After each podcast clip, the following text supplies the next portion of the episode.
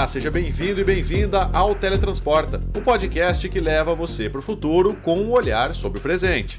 Esse é um spin-off do Porta 101 e aqui a gente fala sobre inovação. Eu sou o Gustavo Minari e hoje nós vamos bater um papo sobre como o uso da tecnologia na agricultura pode combater a crise climática e a demanda de alimentos no mundo. O ecossistema de alimentação mundial responde por mais de um terço das emissões globais de gases de efeito estufa. Com uma população de mais de 8 bilhões de pessoas, o desafio para mudar essa realidade já começou. Para falar sobre esse assunto, eu recebo hoje aqui no Teletransporta o Rafael Souza, que é CEO da Symbiomics. Então se segura na cadeira, aperte o seu fone de ouvido, que é hora do teletransporte para o futuro. Vem com a gente! Se você é novo por aqui, o Teletransporta é o podcast do Canaltech sobre inovação. Aqui a gente fala sobre o futuro e sobre o desenvolvimento de ponta da indústria da tecnologia, só que com o olhar presente. São programas semanais, sempre às quartas-feiras, apresentados por mim, Gustavo Minari, com entrevistas com especialistas e muito mais. Você pode mandar para a gente o tema que gostaria de ouvir por aqui. É só enviar para podcast.canaltech.com.br. É isso? Então vamos para o programa de hoje. O último relatório do IPPC, International Plant Protection Convention, mostra que os sistemas agrícolas e alimentares têm um potencial de mitigação significativo, podendo ajudar a reduzir 8% das emissões globais de gases de efeito estufa até 2030. As soluções baseadas na natureza foram apontadas pela Cúpula do Clima da ONU como uma das nove estratégias prioritárias para enfrentamento da crise climática e um futuro defensável para as próximas gerações. É justamente nessa iniciativa que a tecnologia na agricultura pode ajudar no combate efetivo à crise climática e na demanda crescente de alimentos ao redor do planeta. Quem vai explicar para a gente como esse sistema já está se tornando realidade é o Rafael Souza, CEO da Symbiomics. Bom, Rafael, como que a tecnologia pode ser usada para combater a crise climática? É, hoje, sem dúvida, Gustavo, um, do, um dos principais mecanismos que a gente tem para combate da crise climática é o desenvolvimento de novas tecnologias, especificamente no campo da biotecnologia, né? Um dos maiores desafios que a gente tem como humanidade, sem dúvida, é conseguir produzir alimento suficiente para manter a população, que hoje já está em quase 8 bilhões de pessoas e a gente tem previsões aí em algumas décadas para chegar a quase 50 bilhões de pessoas. E o grande desafio que a gente tem é justamente, como eu falei, conseguir alimentar essa população, mas sem trazer impacto ambiental, sem causar realmente um grande impacto no mundo como um todo. E a agricultura, sem dúvida, precisa melhorar para isso. Né? Quando a gente olha para a agricultura, é, ela ainda está sendo praticada de uma forma intensa, e sem pensar realmente em sustentabilidade. Então, quando eu falo de uma forma intensa, que cada vez mais a gente está utilizando fertilizante, cada vez mais a gente está utilizando recursos hídricos, cada vez mais fazendo emissões. E quando a gente olha isso a longo prazo, acaba sendo extremamente insustentável.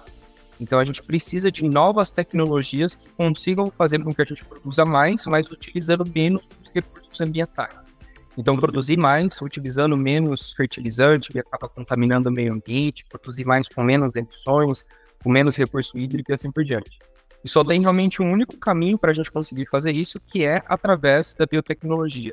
É, muito se avançou nos últimos anos, mas ainda a gente precisa utilizar novas tecnologias, desenvolver novas tecnologias para aumentar a produtividade das plantas, para fazer com que a gente use menos desses químicos que acabam impactando o meio ambiente e realmente o desenvolvimento de biotecnologia é o único caminho para a gente realmente ter essa produtividade sustentável.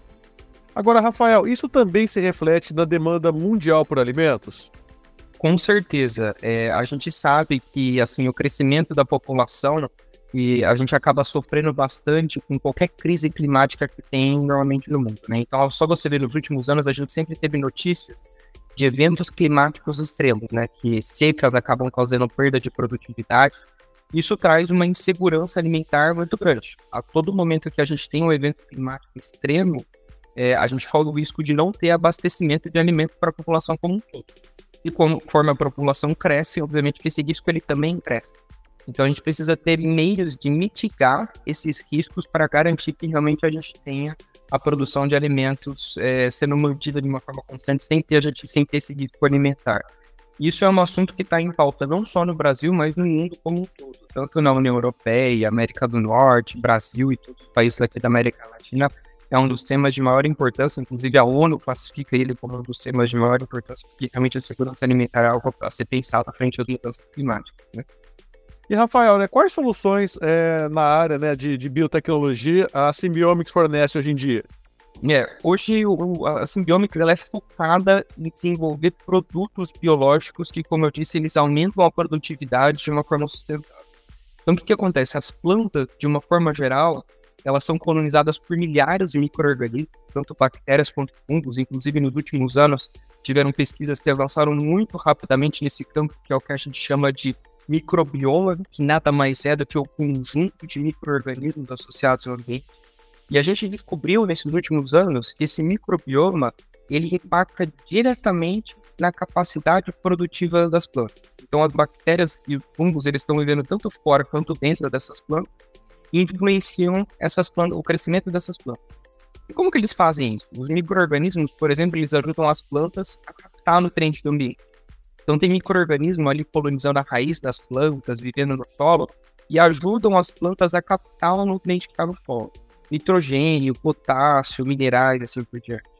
Tem micro-organismos, por exemplo, que ajudam as plantas a captar recurso hídrico. Eles ajudam a planta a captar mais água ali do meio ambiente. Ou até mesmo proteger as plantas contra ataques de patógenos. Então, qual que é o racional? O racional das tecnologias biológicas é que você consegue colocar um microorganismo, fornecer um microorganismo benéfico para a planta e vai fornecer, por exemplo, o nutriente que ela precisa. Então, ao invés de você aumentar a quantidade de fertilizante, você aumentar a quantidade de nitrogênio, você pode substituir parte desse fertilizante por um microorganismo que vai colonizar essa planta e dar um nutriente para ela. Então, você reduz o uso de químicos, por exemplo, na agricultura, que, como eu falei, acaba impactando o meio ambiente, contaminando o lençol freático, contaminando o solo, fazendo emissões de gás de efeito estufa por micro-organismos que não têm esse impacto ambiental e que também conseguem aumentar a produtividade. Então, esse é basicamente o racional dos produtos biológicos que têm surgido na agricultura. E assim, obviamente, ela está posicionada justamente para trazer produtos biológicos que a gente chama de inovadores, né, com micro-organismos que têm justamente esse potencial. E Rafael, né, como que é possível então aumentar a produtividade agrícola e ainda ter um menor impacto ambiental? É, acho que eu posso explicar isso, Gustavo, com um dos cases que fica bem claro, que é o caso da fertilização nitrogenada. Né? Então, hoje, todas as culturas agrícolas mundiais, independente da cultura, cana, milho, soja, é, hortaliças de uma forma geral, você precisa colocar altas quantidades de fertilizante nitrogenado para você manter ali os níveis de produtividade. Se o produtor ele não coloca essas quantidades altas de fertilizante nitrogenado, ele não consegue manter o nível de produtividade. A gente tem, como eu falei, insegurança alimentar. A gente não consegue produzir o nível de alimento suficiente ou o alimento suficiente para a população como um todo. Só que esse fertilizante nitrogenado ele é extremamente é, prejudicial para o meio ambiente. Só para você ter uma ideia, para cada quilo de fertilizante nitrogenado que a gente usa hoje na agricultura, são emitidos 10 quilos de, de gases de efeito estufa no mundo. É, hoje, só a produção de fertilizante nitrogenado, ela, ela conta por 2,5% total das emissões de gases de efeito estufa do mundo. Isso chega a ser mais do que aviação. É, e o produtor a todo momento está colocando fertilizante nitrogenado na agricultura. Como se não bastasse essas emissões por conta do fertilizante nitrogenado, a gente também tem o problema que uma boa parte desse fertilizante ele acaba sendo lixiviado. Ou seja, quando o produtor ele coloca ali no solo, esse, esse fertilizante ele acaba entrando no solo e contaminando o lençol freático, porque, porque a planta ela não se utiliza de todo o fertilizante que a gente está colocando. Mas o produtor ele precisa colocar muito fertilizante. Então isso acaba trazendo um impacto ambiental brutal. Inclusive, em países como Estados Unidos e assim por diante, a gente vê a todo momento contaminação, proliferação de alga por conta desses fertilizantes. Enfim, tem um impacto ambiental imensurável por causa da produção agrícola com esses fertilizantes. E quando a gente olha para microorganismo, tem microorganismo que tem a capacidade de fixar biologicamente o nitrogênio. O que, que significa isso? Ele pega o nitrogênio que está aqui no nosso ar, porque o ar, a maior constituição dele é de nitrogênio, e pega essa molécula que a planta não consegue utilizar diretamente e transforma o nitrogênio de ar em uma molécula que a planta consegue utilizar, que é o que a gente chama de bioavailable, assim, de, de disponível biologicamente para a planta. E esse processo é chamado de fixação biológica de nitrogênio. Qual que é o racional? O racional é a gente desenvolver bactérias que conseguem fixar o nitrogênio e substituir o fertilizante agrícola. É, só para você ter uma ideia, tem hoje o Brasil é um dos maiores cases de sucesso nessa área para uma planta, que é a soja. A soja hoje no Brasil, mais de 90% da área plantada no Brasil se utiliza de uma tecnologia para fixação biológica de nitrogênio, que é o Bradignode, mas é o único case que a gente tem, é o para soja. Para todas as outras plantas, ainda tem tecnologias que precisam ser desenvolvidas para ter esse impacto. É, na soja, só para você também trazer um número que eu acho muito interessante, por conta do uso desse fixador biológico de nitrogênio, por causa dessa única bactéria, a gente tem uma economia no Brasil de 10 bilhões de dólares. Então, os produtores hoje estão economizando 10 bilhões de dólares, a gente está evitando aí de emitir quase 400 milhões de toneladas de CO2. Ou seja, é um impacto brutal. A gente está falando de uma bactéria, que normalmente é um ser minúsculo, né, que a gente não dá é, muita bola, mas não, ela tem esse, essa capacidade de trazer um impacto ambiental brutal para a agricultura e ainda assim manter a produtividade de alimento, né, de forma geral. Chegou a hora do quadro relâmpago. O quadro relâmpago é o momento em que nós trazemos uma curiosidade rápida sobre o tema que está sendo tratado e testamos os conhecimentos de você ouvinte. E a pergunta de hoje é: quando surgiu o primeiro alimento transgênico? Bom, organismo geneticamente modificado ou transgênico é um organismo que recebeu um gene de outro organismo doador mediante a tecnologia do DNA recombinante. Essa alteração em seu DNA faz com que ele passe a expressar um fenótipo que não tinha antes. Em 1983, três grupos de cientistas conseguiram adicionar genes de uma bactéria em duas plantas, desenvolvendo assim os primeiros vegetais transgênicos.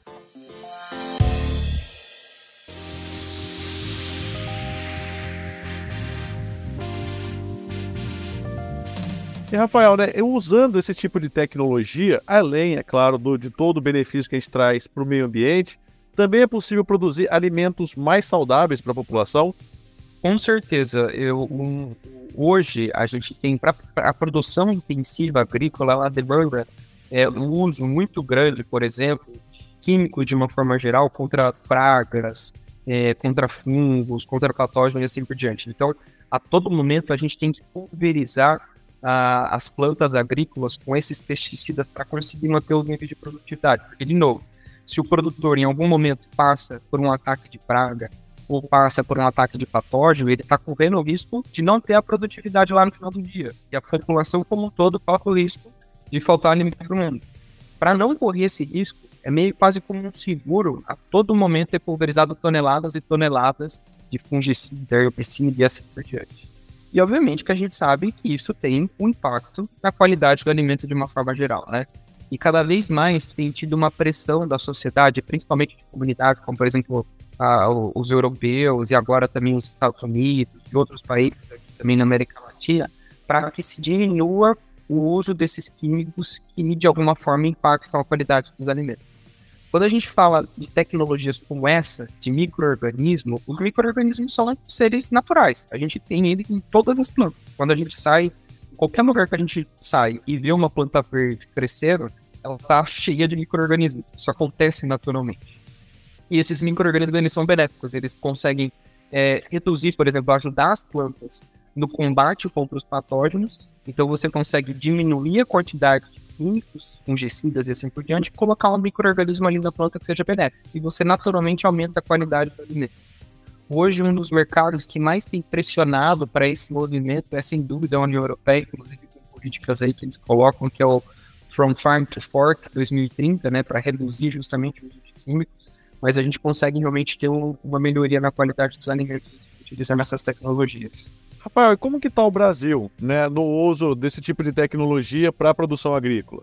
Pois é, o, o, Brasil, como eu comentei, ele é um, essa área que é o que a gente chama de, de biológicos de uma forma geral, é um dos setores que mais tem crescido na agricultura mundial. Enquanto esse setor ele cresce mundialmente aí na ordem de 15, 16%, aqui no Brasil a gente tem um crescimento de mais de 30%. Em alguns anos chegou a quase 46%. Então, o crescimento do setor de biológicos no Brasil ele está acelerado e está mais acelerado até do que outros países aqui da América Latina, aqui no mundo de uma forma geral. o que é muito bom. É, inclusive, isso aumenta a visibilidade do, do Brasil para realmente uma política de sustentabilidade, né? para mostrar realmente para o mundo que o Brasil está tá se importando com a sustentabilidade da produção agrícola. Só que tem um, um, caso curioso. Aqui no Brasil, a gente vê pouquíssimo investimento em novas tecnologias.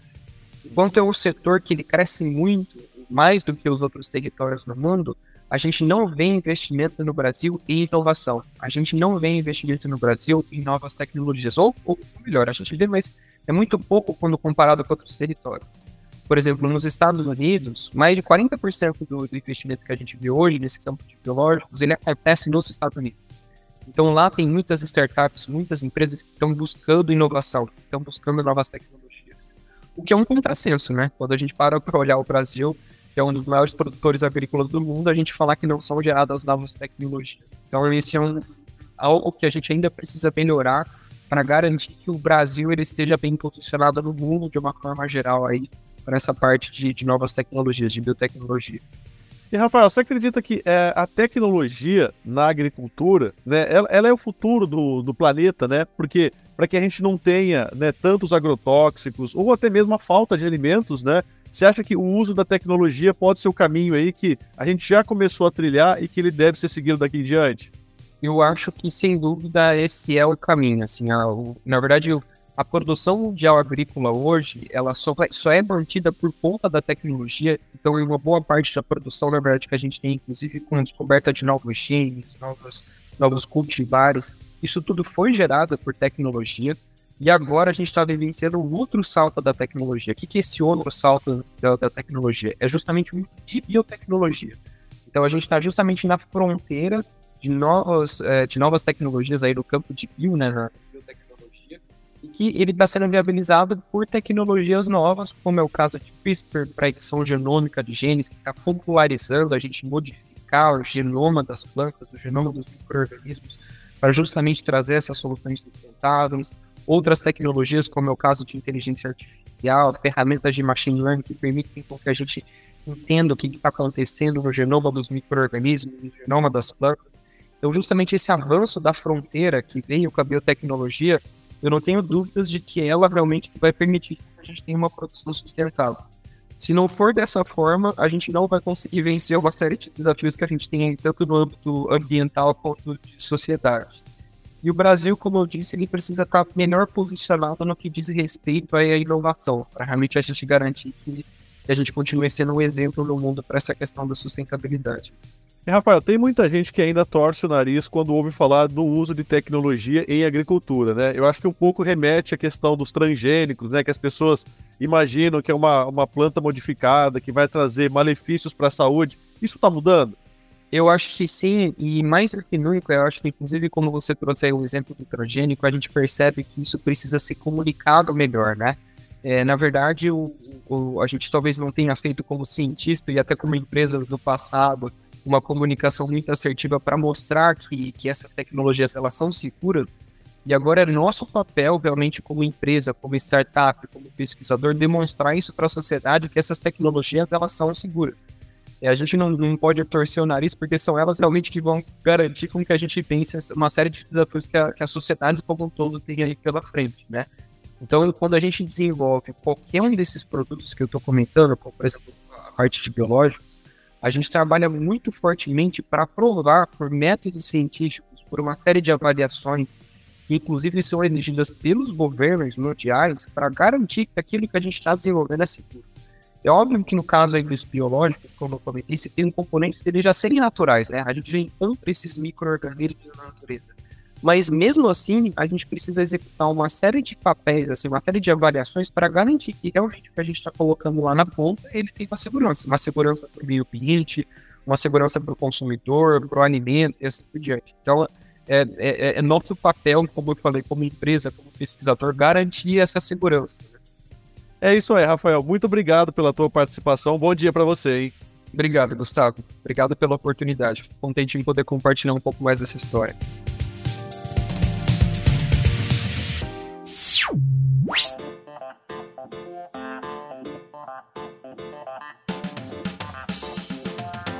É isso aí, o nosso Teletransporta de hoje, falando sobre como a tecnologia pode ajudar no combate à crise climática e na demanda de alimentos no mundo, está chegando ao fim. Agora lembre-se de seguir a gente em todas as redes. É só procurar por Canaltech. Nosso programa é publicado toda semana, sempre às quartas-feiras. Lembrando que esse programa foi produzido, roteirizado e apresentado por mim, Gustavo Minari. A edição é do Yuri Souza, a revisão de áudio da dupla Gabriel Rime e Samuel Oliveira. A composição e a interpretação das músicas desse programa foram feitas pelo Guilherme Zomer e as capas são da autoria do Rafael Damini. Então é isso. O Teletransporta de hoje vai ficando por aqui. A gente te espera na próxima quarta-feira com mais conteúdo sobre inovação e tecnologia. Até lá, tchau, tchau.